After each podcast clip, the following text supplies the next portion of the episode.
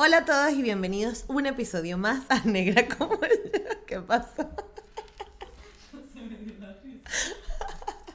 Bueno, ustedes saben que esto es así, esto es, aquí estamos todos en una integración, una amistad, esta es mi casa y así vamos.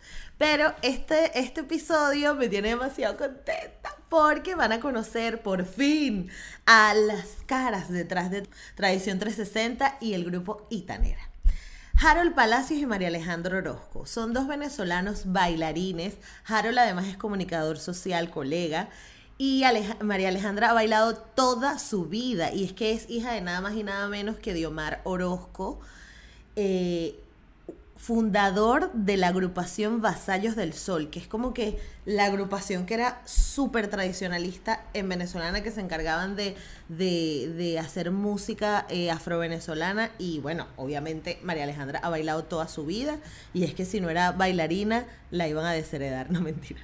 Pero van a conocer su historia y van a conocer eh, lo que están haciendo ahora, que es básicamente un canal de YouTube súper genial donde suben bailes tradicionales venezolanos, sobre todo bailes afro-venezolanos. Yo hice una tamborterapia hace como dos meses o algo así. Y buscando referencias, encontré este canal de YouTube y dije, tengo que entrevistarlos porque quiero saber qué los lleva a, a documentar, ¿no? Todas estas tradiciones venezolanas y exponerlas al mundo, porque al final estar en YouTube es exponerse al mundo. Entonces, bueno, eh, eh, eh, estos chicos de verdad que han hecho muy buen trabajo, han viajado por todo el mundo llevando las tradiciones venezolanas y afro-venezolanas. Y, para mí fue un honor haberlos tenido en el programa. Espero que disfruten muchísimo la entrevista y, y, y conozcan su historia y bueno, nos vemos al final. Esto es Negra como yo, una conversación sencilla y cercana donde hablaremos de negritud, de ser afrolatino, de crecimiento personal y de dónde venimos. Con la ayuda de invitados especiales te ayudaré a empoderarte, a conectar contigo, a valorar tus raíces y a inspirarte. Ven a ser negra como yo. Bienvenidos otra vez al podcast. Y esta vez estoy demasiado contenta porque están con nosotros María Alejandra Orozco y Harold. Ay, Harold, se me olvidó tu apellido. Palacios. Harold Palacios, muy bien. Bienvenidos. Gracias. Este, los dos son bailarines, ¿no? Sí. Sí. Y tienen una cuenta de YouTube súper linda, este, que se llama Tradición 360, donde están em, mostrando todos los bailes típicos venezolanos y me encantó. Este, y por eso los traje al podcast y bueno, para hablar también de sus carreras, de lo que están haciendo y de todo. Bienvenidos. Gracias. Muchas gracias. Gracias por la invitación. De nada, de nada. A ver, cuéntenme, ustedes se conocieron, ah, porque aparte están empatados. sí. Ahora, esto va a quedar, bueno, yo no sé, les bendigo la relación, chicos, pero bueno, no, no vaya a ser que después en 20 años y que mira, este video quítalo. ah, bueno, verdad. el mío no. Tienen que borrar toda. no, pero bueno, igual que, la vida le mande mil años juntos. este, cuéntame cómo, cómo, cómo nace la idea de Tradición 360. Bueno, Tradición 360 nació en un momento en el que eh, la situación en Venezuela estaba muy fuerte. Y bueno, nosotros novios decíamos, ¿qué vamos a hacer? No, no teníamos muchas cosas que hacer, la vida cultural estaba decayendo y solamente habían cosas que no nos interesaban o a las que no podíamos asistir. Entonces nos pusimos a pensar, nos pusimos a inventar, aprovechamos de crear y crear desde, desde lo que nos gusta y desde nuestras profesiones. Harold este, estaba editando, estaba haciendo cosas y yo tenía la idea de, hacer un video danza, ese fue el primero. Se llama Tormentos. Este, Mi papá había recién fallecido y, y, yo tenía esa idea dándome vueltas en la cabeza y Tormentos eh, es un video danza hecho con Joropo Central que cuenta la historia, mejor no lo digo, porque hay muchas interpretaciones al respecto. Entonces, ok, okay. pero yo dejo, yo dejo el link. Sí. yo dejo el link para que lo vean. Ajá. Porque estábamos veíamos que no había mucho material o mucha producción que hablara desde nosotros de una forma fresca, ¿no? Porque eh, acá tenemos la costumbre, que vemos la tradición desde algo viejo, algo que no está sucediendo ahora, ¿no? Entonces nosotros decíamos, hay cosas que yo veo con las que no me identifico. Yo tengo que tener material con el que yo me identifique. Y si yo me identifico, se puede identificar mucha gente que se parezca a mí. Entonces partía un poco de eso, ¿no?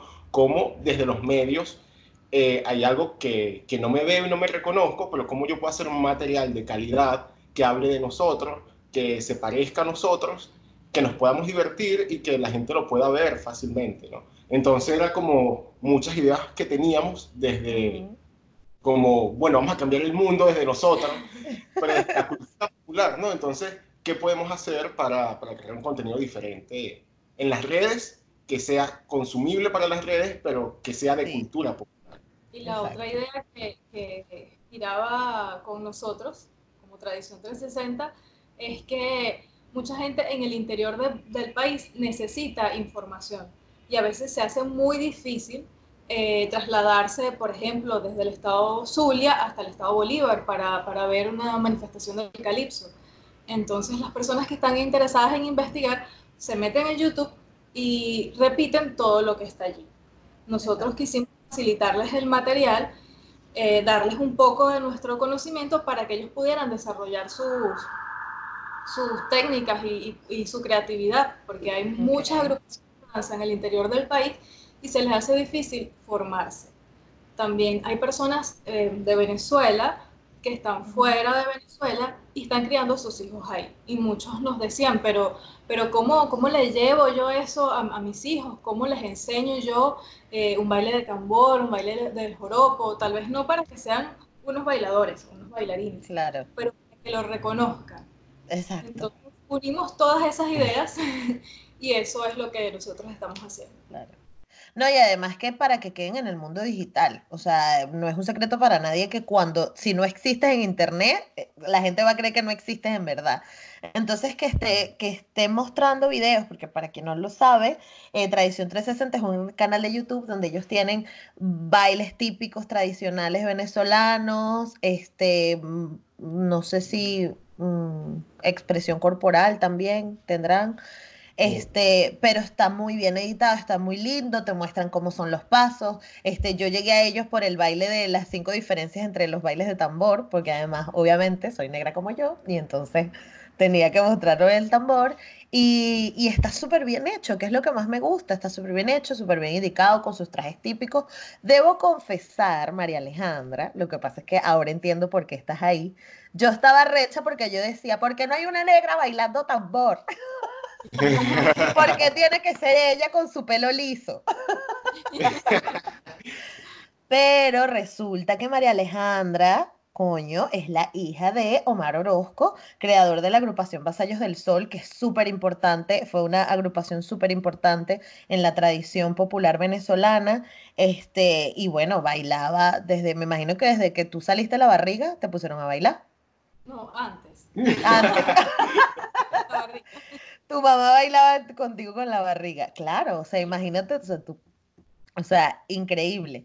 Y este Harold también formaba parte del grupo, entonces bueno, ahí como que se conocieron. También me debate siempre, ajá. Eh, me dice, eh, ajá, pero yo soy afrodescendiente también, el hecho de que no sea oscura el color de piel o negra, no tenga culturas ni raíces afro. Sí. Entonces, eh, de, dentro de todo... Pero soy afrodescendiente y también soy descendiente de europeos y soy descendiente, descendiente de, de, los indígenas, de los originarios de estas tierras.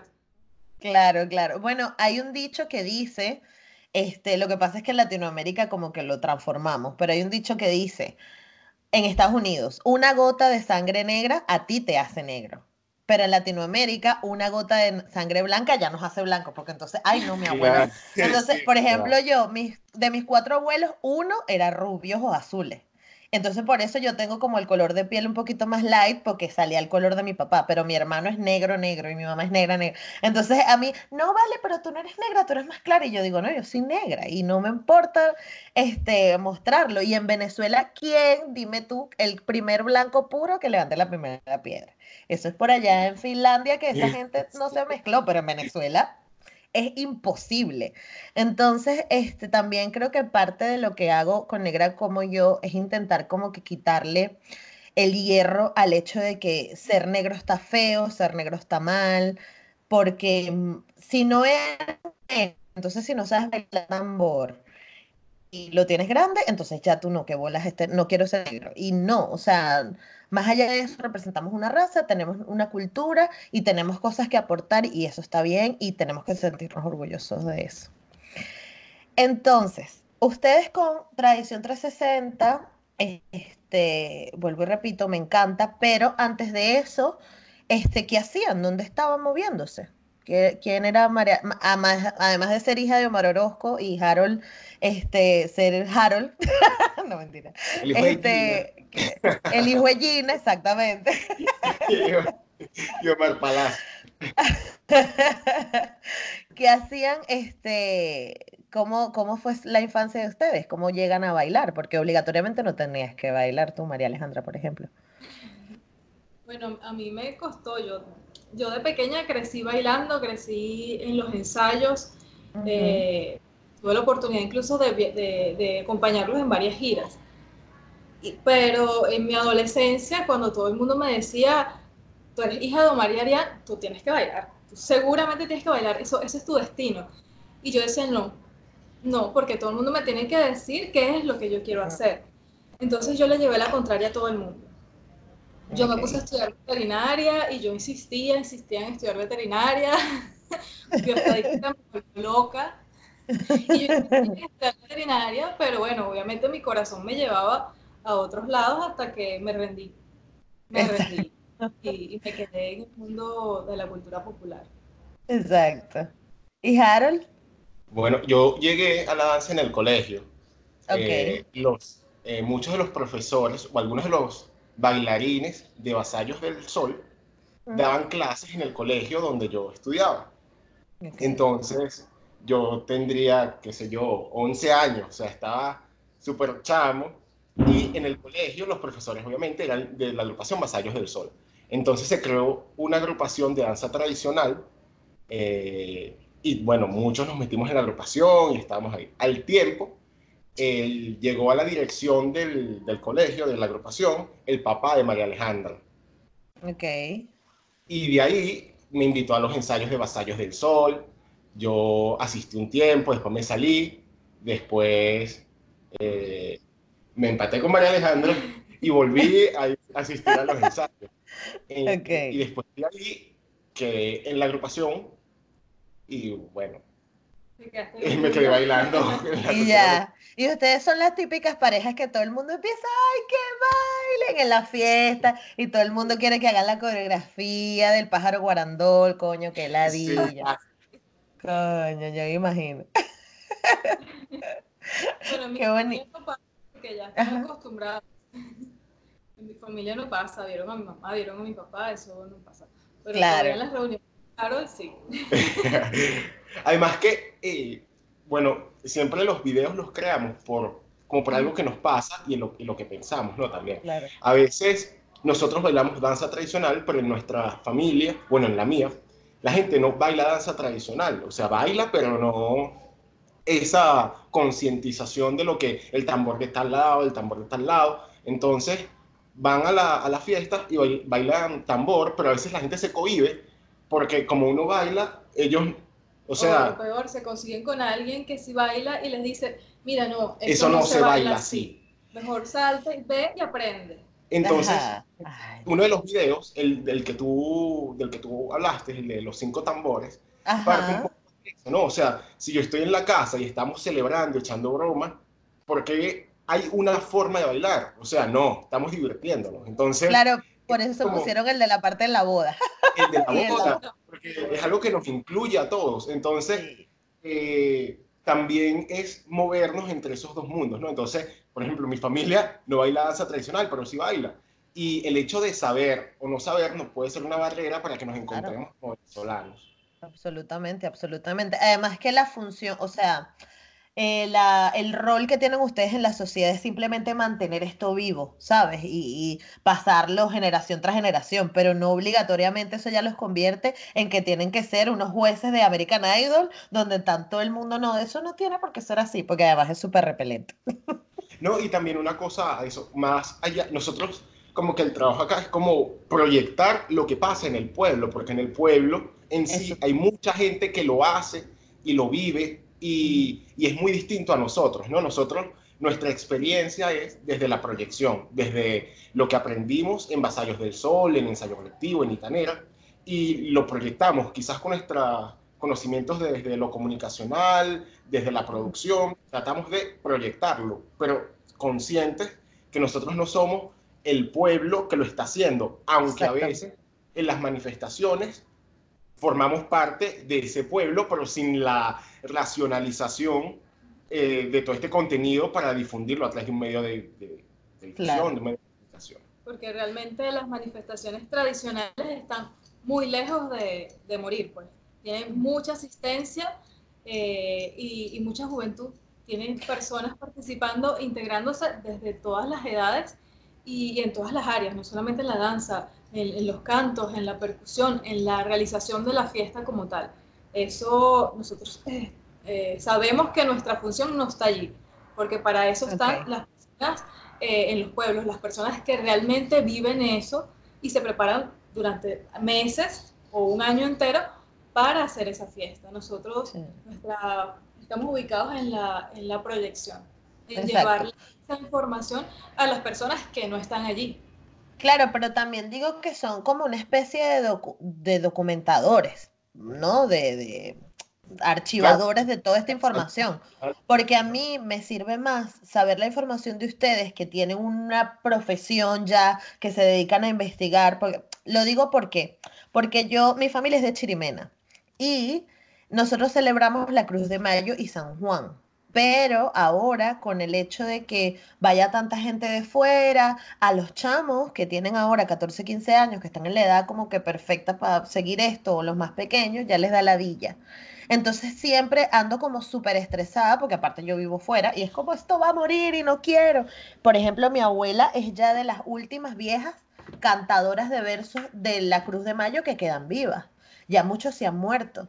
Y eso a mí me duele mucho porque nadie sabe cantarlos como ellos y nadie sabe cómo es exactamente. Entonces los niños que se están, de hecho, tú vas a los velorios de la Cruz de Mayo ahora y entonces está como una camioneta parada, reggaetón puyú, y entonces está toda la gente que está pegada en su velorio y preocupados por tocar su fulía y su vaina. Entonces, este, es bonito, por eso digo que, primero que hagan saber que exista, porque mucha gente no tiene ni idea, ¿no? De, o sea, la gente cree que fuera de Caracas todo es Monteculebra y que la gente no hace más nada. Sí, o sea, te lo digo porque lo he vivido, que es como, marico, no hagas esos comentarios porque no es así, o sea, ¿sabes?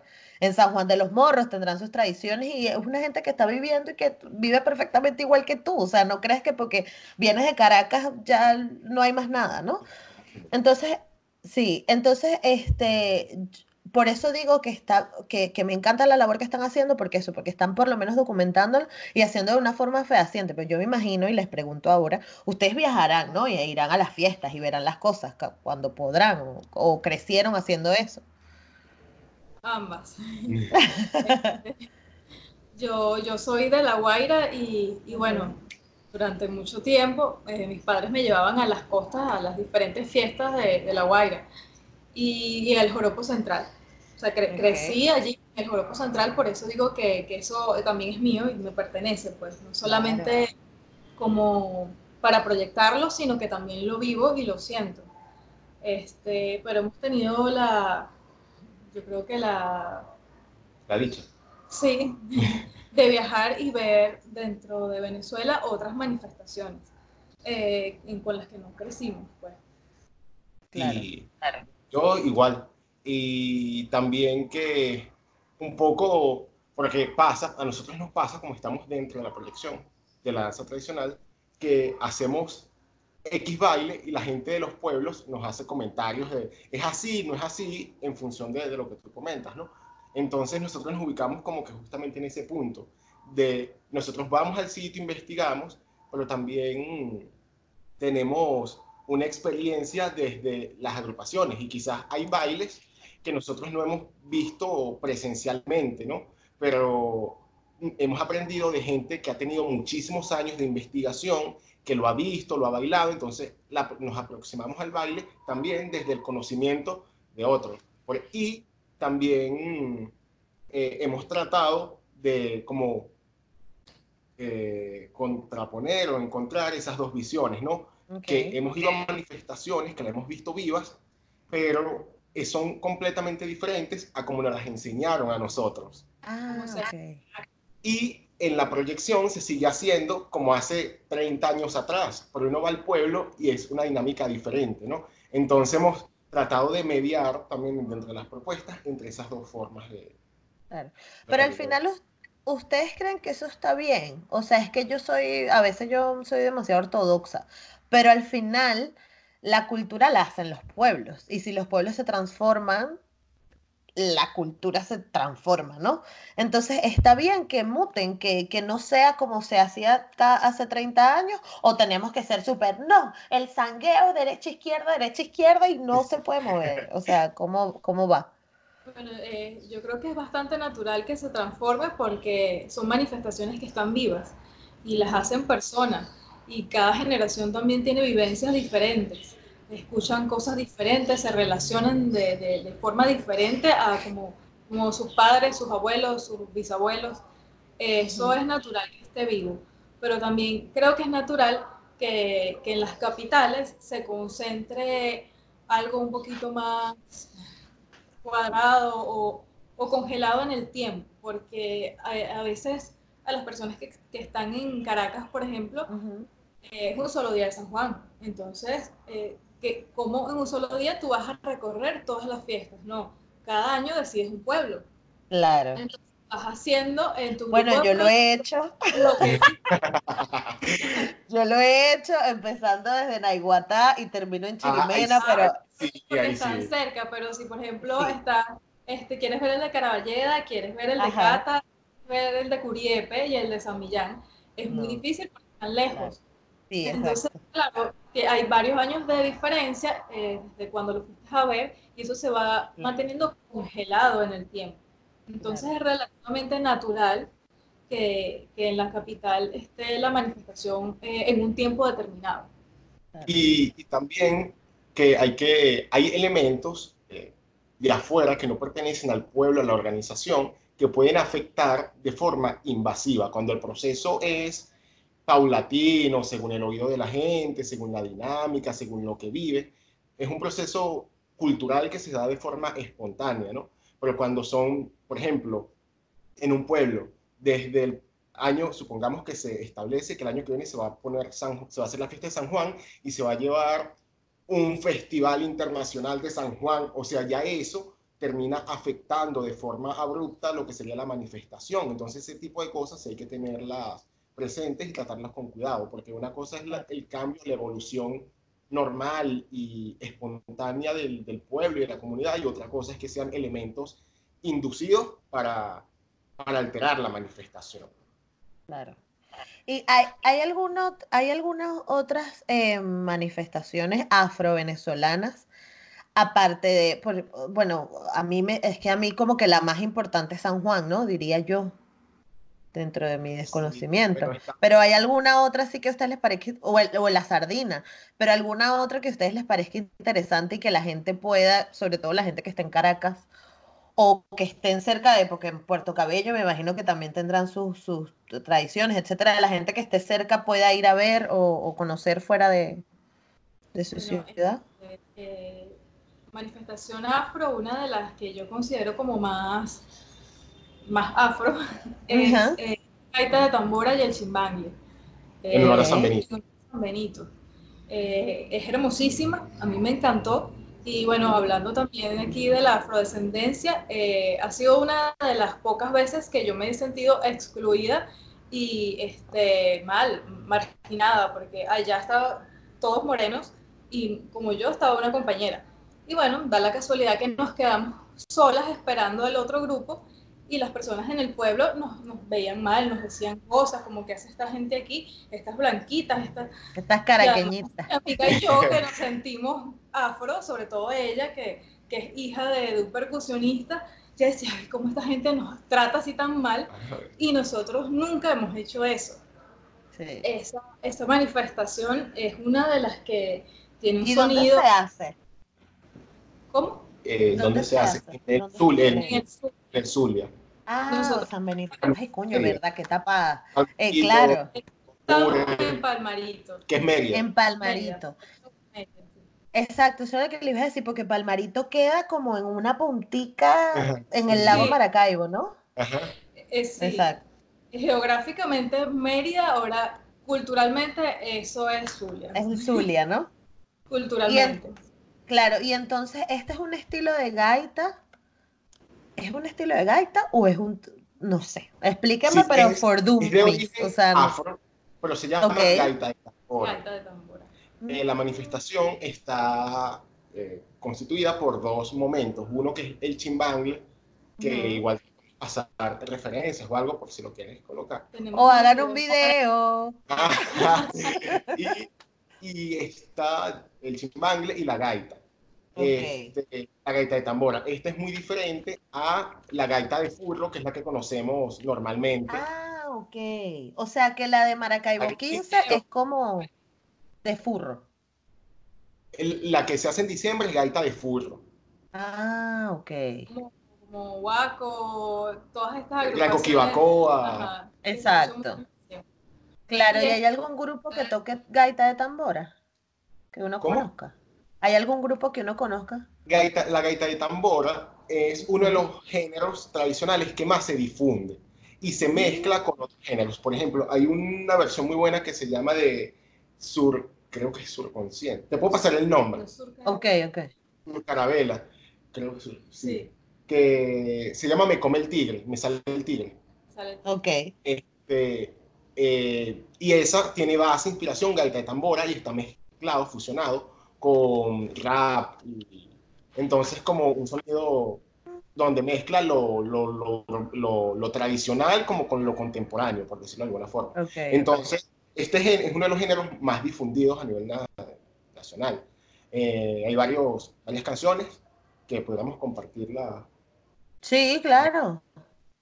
pero es muy distinta a la gaita de furro. Entonces, esta manifestación ocurre eh, el día de San Benito y, y la forma de bailar es completamente distinta y es de origen profundamente afrodescendiente.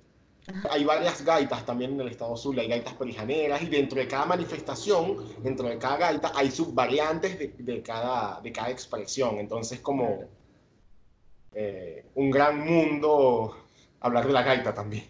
Claro, claro. tenga la posibilidad, debería de vivir esa experiencia. Es, es bellísimo. Es una música, eh, tú lo decías en uno de tus videos, que, que sientes que se, se, te mete por dentro algo que, que, no sabes explicar, una emoción, una Sí. cosa. Eso para mí, bueno, a él le gusta más la gaita, a mí me gusta más el chimbangle, y yo escucho el chimbangle y creo que, no sé, que todos mis ancestros bailan conmigo. Es bellísimo. Qué bonito, qué bonito. Además que lo bonito de las expresiones de las, de las, sí, de los movimientos artísticos es que como que no tienen, al final, si tú ves exactamente eso, o sea, el movimiento artístico como tal, no tiene color de ningún tipo, no tiene nada, es simplemente sentir, pura expresión y, y ya. Entonces, a mí, a eso lo comenté, creo que fue en el episodio de, de mm, Fara, que es de- hablando de los garífunas, ¿no? Ajá, Sí, sí. Creo que fue, sí. Este, que ella es de Honduras y, y, y tal cual. O sea, es que ella dice, es que yo escucho esa música, yo, yo no sé, a mí me da como una vaina. Y por ejemplo, aquí yo me acuerdo que una vez, hace esto, es una anécdota personal que bueno, aquí. Pero eh, en, hace como, sí, yo tenía seis meses viviendo aquí en Barcelona. Resulta que aquí hay un grupo que celebra el Día de San Juan también. Y San Juan es una fiesta súper importante catalana también. Este, y se celebra en la playa, con fogatas, no sé qué, la gente celebrando. Total, es que yo estoy caminando por la calle porque íbamos hacia la playa y yo escucho tucu, tucu, tucu, tucu. Los, y, yo, y yo le decía a mi amigo, Marico, ¿me estoy volviendo loca o esos son unos tambores y son venezolanos? Y él decía, ¿pero qué dices? O sea, yo no, Marico, esa vaina. Y empecé yo a meterme loca por las calles y yo, ¿pero dónde está? ¿Dónde está? Y cuando veo, venían bailando al San Juan, mira, es que me acuerdo y se me paran los pelos. Claro, yo venía, aparte que yo justo venía de pasar mayo, que era, eh, yo crecí en Chirimena toda mi vida, nunca me perdí una fiesta de mayo y era el primer año que no estaba. Entonces, claro, yo había pasado todo mayo despechada y luego llega San Juan en junio y es como que a mí me bajaron las siete potencias y yo ya tengo que bailar. Persiguiendo, entonces ahora, obviamente todo San Juan, ya todo el mundo sabe que yo tengo que buscar mis tambores, bailo, descargo la negritud y entonces sí, baja. ¿Qué vamos a hacer? ¿Para dónde vamos? Porque, porque entonces uno amanece en la playa. Es el único día, creo que permiten beber alcohol porque aquí, o sea, aquí te venden que sí, cerveza en McDonald's y cosas así. O sea, la gente bebe de normal en cualquier parte. Pero te pueden multar si te ven con una birra no en la calle. Entonces ese día es como el día del descontrol, la playa está full, todo el mundo está vuelto loco. Entonces yo voy, bailo mi tambor y luego, bueno, amanecemos y rumbeamos. Pero primero, tambor. Está bien. sí. Ahora bien, ¿cómo, ¿Cómo ven ustedes el panorama cultural hoy mismo, 2020, en Venezuela? O sea, ¿qué cosas se están haciendo? ¿Qué cosas faltan por hacerse? Bueno, este, ahorita durante la cuarentena la, la gente ha estado activada. Este, sobre todo músicos que han hecho conciertos de música tradicional o música con base tradicional. Eh, la gente desde su casa ha estado haciendo el trabajo los artistas, todos nosotros hemos estado trabajando desde nuestras casas, no solamente para entretenernos a nosotros, sino para aportar eh, en otras familias, en otras casas, hacer nuestro trabajo. Ok. Yo creo que, de, bueno, también separando la manifestación en sí en cada pueblo, si tiene su vida cotidiana y cultural como sigue pasando, ¿no? O sea, alrededor del tiempo. Pero desde el punto de vista de, la proyección, yo creo que de algunos años para acá la gente se ha apropiado mucho de, sus proyectos, de lo que tiene que hacer, de lo que quiere hacer, y, lo ha hecho sin importar el apoyo, la ayuda que pueda existir, ¿no? Más allá de eso, creo que, que es lo, lo, lo, lo, bonito y lo rescatable, es que la labor que ha sentido la gente que ha tenido que hacer, la ha hecho a pesar de, de las circunstancias, ¿no? Claro. Y, y creo que, que, es positivo y es positivo para el país, porque también se, se han creado alianzas y se han creado uniones que, que, que suman, ¿no? Capaz, eh, hace unos años atrás, cada grupo estaba desde lo que, bueno, yo hago esto, esto es lo que yo difundo y lo que hago, pero bajo una situación de quizás donde necesitamos unir fuerzas, eh, la cultura es uno de esos espacios donde distintos artistas nos hemos apoyado y hemos sumado para crear y para, para tener propuestas mucho más grandes. Entonces, ahora, este, Tradición 360, ¿para dónde va? ¿Qué están haciendo? ¿Qué más videos tienen preparados? Cuéntame. Bueno, eh, los videos más recientes, los que tenemos ahí esperando para sacar, es uno sobre eh, aclaratorias de esos temas que quizás han sido un poco polémicos o que la gente tiene inquietudes de lo que hemos realizado, ¿no? Este, ahí hablamos de, del de los tambores, porque escogemos los tambores, y porque el de boda, que quizás es un género que no se baila tradicionalmente en, una, en un pueblo del país, pero forma parte de las expresiones cotidianas de una fiesta, por ejemplo. Claro.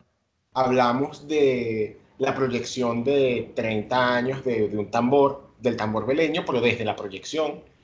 Y así varios videos que hemos sacado que quizás la gente nos ha hecho, nos ha hecho consultas de por qué lo hemos hecho, esto no me parece, esto me parece, entonces quisimos aclarar las dudas. Eh, otro video en este sentido es sobre el vestuario, sobre el traje típico. Eh, por, qué? Porque eh, nosotros desde la proyección también creemos que hay muchas cosas que se establecen como verdades absolutas. Y nosotros creemos que en la cultura popular de cualquier país, o sea, no hay verdades absolutas. Eso puede variar según la persona según las diferencias, ¿no? Entonces, este video que aún no lo hemos sacado trata de demostrar eso, qué es el traje típico, si existe un traje típico, porque para bailar yo necesito vestirme de alguna forma, ¿no? Porque también en, en este proyecto que estamos haciendo en Tradición 360, esa es una de las interrogantes que nos hacemos. Eh, si queremos que la gente se apropie de, de, la tradición, de la cultura, del baile, no tenemos que decirle que se vistan de una forma que no les pertenece, ¿no? Ah, pero conscientes de que hay que respetar algunos códigos de, de, la cultura popular tradicional en sí. Y si todos nos sentimos identificados con esos trajes, porque bueno, tal vez una persona de, de un lugar se siente identificado con un traje porque lo utiliza para bailar algo, pero otra persona no se siente identificado con eso. Entonces, ese traje típico nos representa a todos. Realmente el traje que, que está hecho como de llanerita y el liqui representa a toda Venezuela, nos representa a nosotros como individuos, representa la cultura popular venezolana en su totalidad. Eso es lo que intentamos hacer allí, o sea, como, como que la gente piense al respecto y, y, bueno, conversen, hablen, porque no, no estamos diciendo que, que, que está bien o que está mal queremos que la gente participe y piense y reflexione con relación a, a ese tema.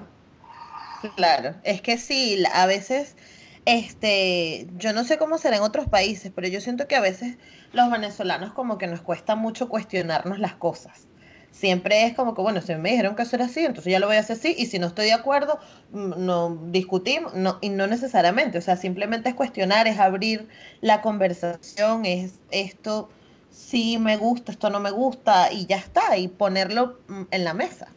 Así que está muy bien. Pero una, eh, ¿cómo hacen ustedes en, los procesos de para producir? Porque, o tienen acceso a los vestuarios, ¿cómo, cómo lo, o tienes un closet como la de 27 bodas que tiene un traje típico para cada. O ¿cómo hacen? Tenemos varios trajes y también este, somos integrantes y, estamos, bueno, dirijo, dirijo yo una agrupación que se llama Itanera Ajá, esa, es lo que te esa era la próxima pregunta, pero... Nosotros de Itanera y conseguimos a veces el apoyo de otras personas con, para que nos presten su vestuario. Eh, y la producción de, de, los videos, bueno, la discutimos bastante. Que, que, a mí se me ocurre una idea, que era algo que estábamos hablando ayer. Claro, tengo la idea, vamos a hacer esto, sí, así. Esta es como la, la, el mensaje que, que me gustaría transmitir. Empieza, pero es que ¿cómo lo vamos a hacer con la cámara?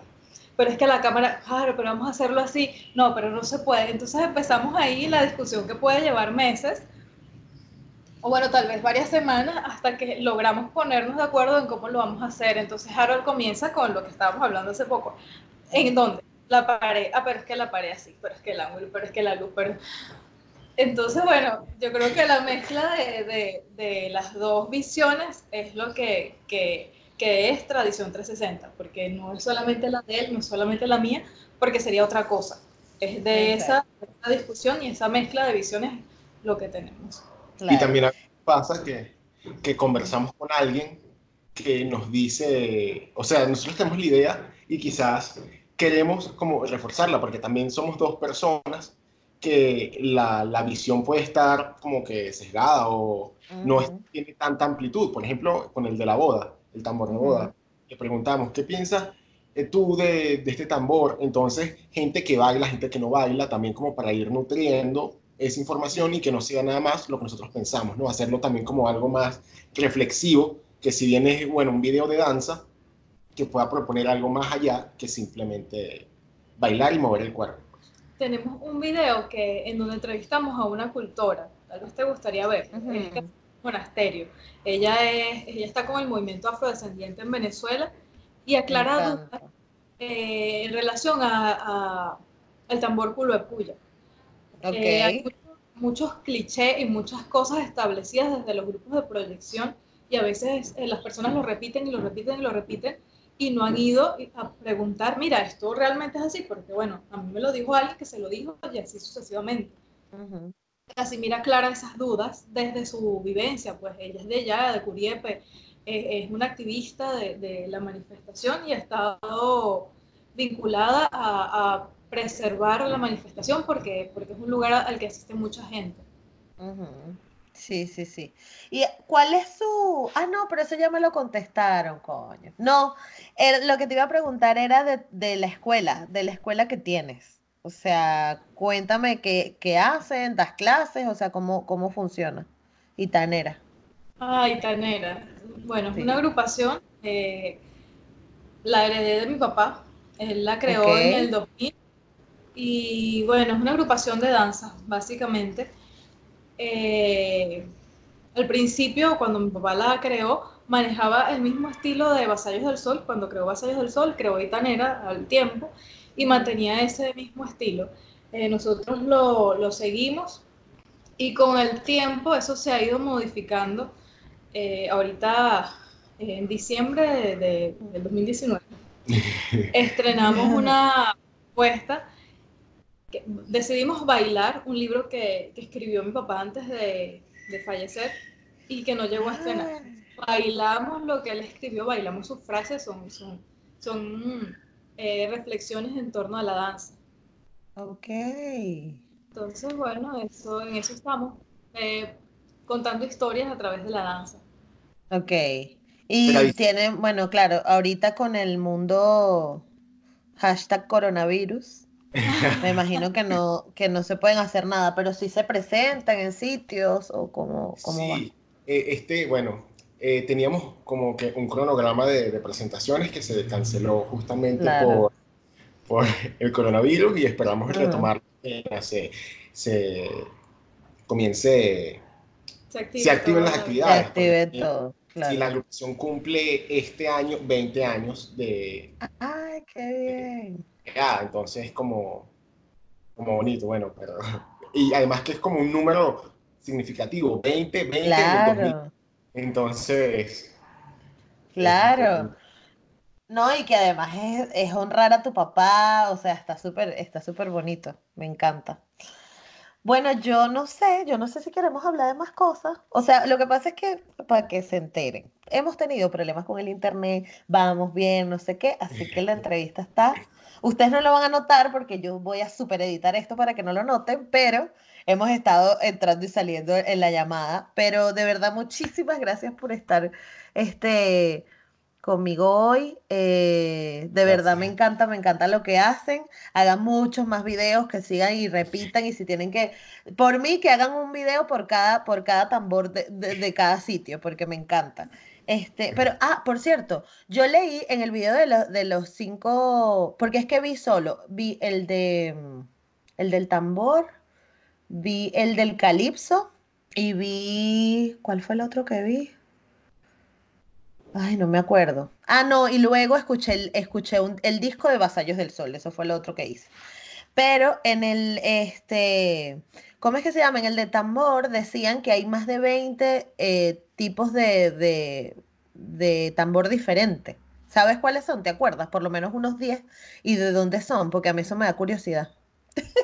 sí, bueno, En La Guaira, por ejemplo, está Tarmas, Caraballeda, Naiguatá, Osma, La ah, no, Sabana, hay en La Guaira Y también. cada uno tiene su tambor distinto.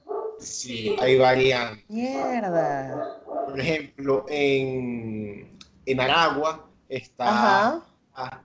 Choao, Choroní, o sea, entonces hay, también hay en el Limón. Eh, Eh, sí. Cada uno tiene sus variantes, se puede escuchar Ok. diferente y bailar diferente. el de Culepuya, por ejemplo, en Curiepe está. Culepuya, perdón, está el de Curiepe, está el de Tacarigua, está el de Caucagua, o sea, hay diversidad dentro de cada manifestación, está Claro. Esos son los devocionales en honor, eh, en honor a San Juan Bautista. Porque, por ejemplo, un tambor que no es devocional, que son los tambores de Falcón. Ok. Eh, eh, está el tambor coreano, el tambor beleño, el tambor de cumareo. O sea, hay una gran variedad. Que, eh, bueno, hay muchísimo. Se, me- se nos van a pasar siempre. Eh, bueno, en Carabobo, San Millán, Carabobo. Patanemo, eh, están uno al lado de- del otro, pero, pero son diferentes. Ah, ok.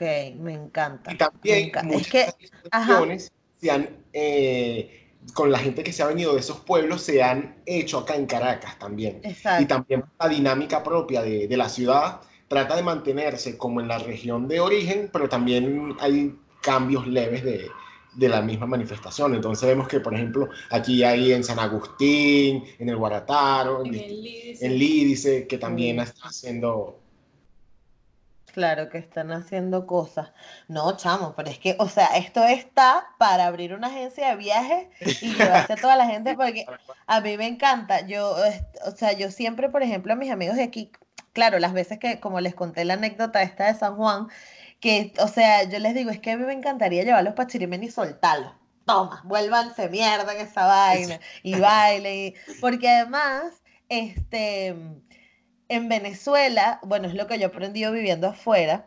En Venezuela como que no hay límites, o sea, tú puedes hacer que una fiesta o que una manifestación, o, o por ejemplo eso, la- las manifestaciones culturales duran días y entonces mientras la estás preparando eso es un bochinche porque en la Cruz de Mayo en Chirimen es así, o sea, la gente no es que está haciendo las flores de papel de seda normal, están bebiendo caña, escuchando música, jodiendo, hablando, compartiendo, o sea, eso esa, esa comunidad, ¿no? Igual me imagino las preparaciones de San Juan. Pasan meses antes preparando todo eso y es como, es, eso también se convierte en parte de la celebración más que el día en sí grande, ¿no?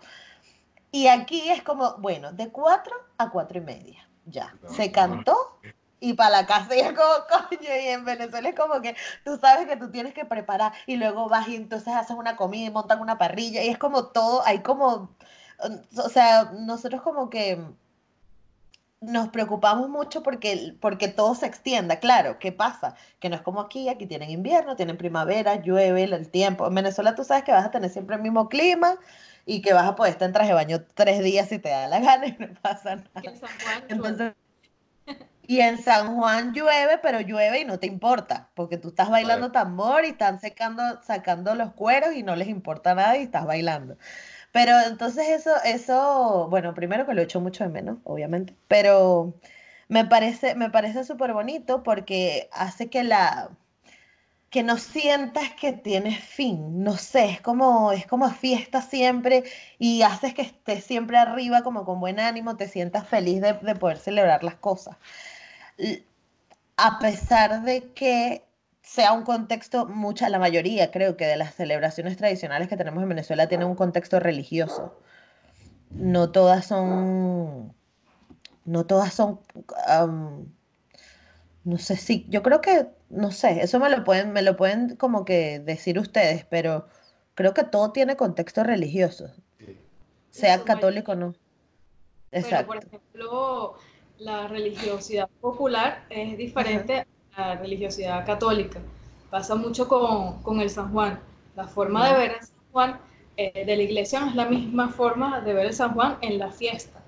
Y hay personas que, que incluso son ateas, pero Exacto. son devotas a su fiesta, al reencuentro con, con la gente, a, a- a toda esa organización que se, que se da durante un año para hacer esa fiesta. Entonces, eh, hay una religiosidad, pero no necesariamente es católica. Así haya el catolicismo impuesto algunas cosas y las haya introducido en la manifestación o haya sido el impulsor de una manifestación. Muchas veces sí es católica, pero otras veces no, no es necesario. Y las de carnaval, algunas de diciembre, tampoco lo son. Tampoco lo. Además, un San Juan que eh, sale de la iglesia, pero cuando sale de la iglesia es un San Juan que baila, comparte con la gente. Entonces vemos cómo se encuentran dos visiones de, de mundo en una manifestación. ¿no? Y Claro. por ejemplo, en Curiepe, que el San Juan regresa a la iglesia, no es que se queda a, a dormir o a pasar su año ahí, no. Entra a la iglesia, pero se va por otra puerta a su casa. Entonces, Ok. no es el mismo San Juan el que está en la iglesia, que, que está bajo el cuidado de- del- del cura, y, al, al que está bajo el cuidado de una familia en su casa durante un año. Exacto, exacto. Ah, porque verdad que en Curiepe el San Juan se queda como que en una casa diferente, ¿no es la Ajá, vaina? Ajá, Tiene una casa cada año. Ay, no, me encanta, me encanta. De verdad, muchachos, muchísimas gracias. Yo creo que vamos a tener que hacer otro programa, ¿sí? que- Cuando, cuando tengamos más co- porque además me gustaría como que hablar de, no tocamos el joropo, porque estuvimos aquí muy enfocados Ah. en el tambor, pero hay otras expresiones culturales este, con respecto a la danza que, que me encantaría hablar con ustedes este, y estaría chévere. Entonces, bueno, nada, ya saben que quedan invitados para una próxima oportunidad. Gracias. y bueno. Nos gusta muchísimo. mucho tu trabajo porque además es, es importante inspirar a otros a sentirse orgullosos de lo que somos. Exacto. O sea, no, solamente con un estereotipo impuesto, hay muchas otras formas y, y eso es bonito, trabajar por eso. Ay, muchas gracias. Gracias. Ahora le, tienen que decir ustedes las redes sociales, dónde los pueden seguir las personas, este, dónde los ubican y así. Bueno, el canal de YouTube es Tradición 360 uh -huh. y nuestras redes sociales son eh, Palacios-Harold y okay. arroba María Alejandra o B de Venezuela. Okay. María Alejandra o B. O B, perfecto. Bueno, igual yo los voy a poner, lo voy a poner por ahí. Este, ah, Ah, como, como Hernán. Pero, ah, porque ese es otro, otro dato de esta producción negra como yo, porque esto es un desastre, un poco desastre. Este, pero a veces edita Carmen, a veces edito yo. Cuando el, el video, esa edición del, del de Hernán la hizo Carmen. Este, entonces Carmen sabe más y entonces le puso cositas y le puso los números y las mierdas le metió de todo. Pero cuando soy yo es corta, pega, corta, pega y ya no se va nada. Poco a poco voy aprendiendo. Este, pero eso muchachos, muchísimas gracias. Esperemos que pase todo esto del coronavirus y puedan hacer sus presentaciones. Este, porque además me encanta. Tengo apuntado ya todos los videos que tengo que ver. Bueno, me voy a ver todos los videos igual. Este, y ya nos haremos follow back y de verdad muchísimas gracias. Gracias a ti. Chao, gracias. Chao. Chao. Espero que hayan disfrutado muchísimo este episodio tanto como yo lo hice. Me encantó haber conocido a Harold y a María Alejandra. Ahora somos amiguitos de Instagram porque no nos conocemos en persona. Pero de verdad son unos chicos súper talentosos, muy inteligentes y muy, y muy buena vibra. Así que, así que me encantó haberlos tenido en el episodio el día de hoy. Sus redes sociales estarán apareciendo en la caja de descripción o por aquí en la pantalla en alguna parte donde lo ponga. Y nada, muchísimas gracias por haber estado conmigo un episodio más. Recuerden que pueden seguirme a través de todas las redes sociales en Facebook, Instagram y Twitter como Negra como yo y en todas las plataformas de podcast si quieren escucharme, solo escucharme, eh, pueden hacerlo a través de ebooks, Anchor, Spotify y Apple Podcast. Y si quieren verlo, eh, puede ser a través de YouTube y si están en YouTube, pues recuerden suscribirse, recuerden comentar, darle la campanita, darle like, compartir y todas esas cosas que se tienen que hacer para que este tipo de trabajos se difundan y todo el mundo lo conozca. Muchísimas gracias por haber estado conmigo. Nos vemos en otro episodio. Chao.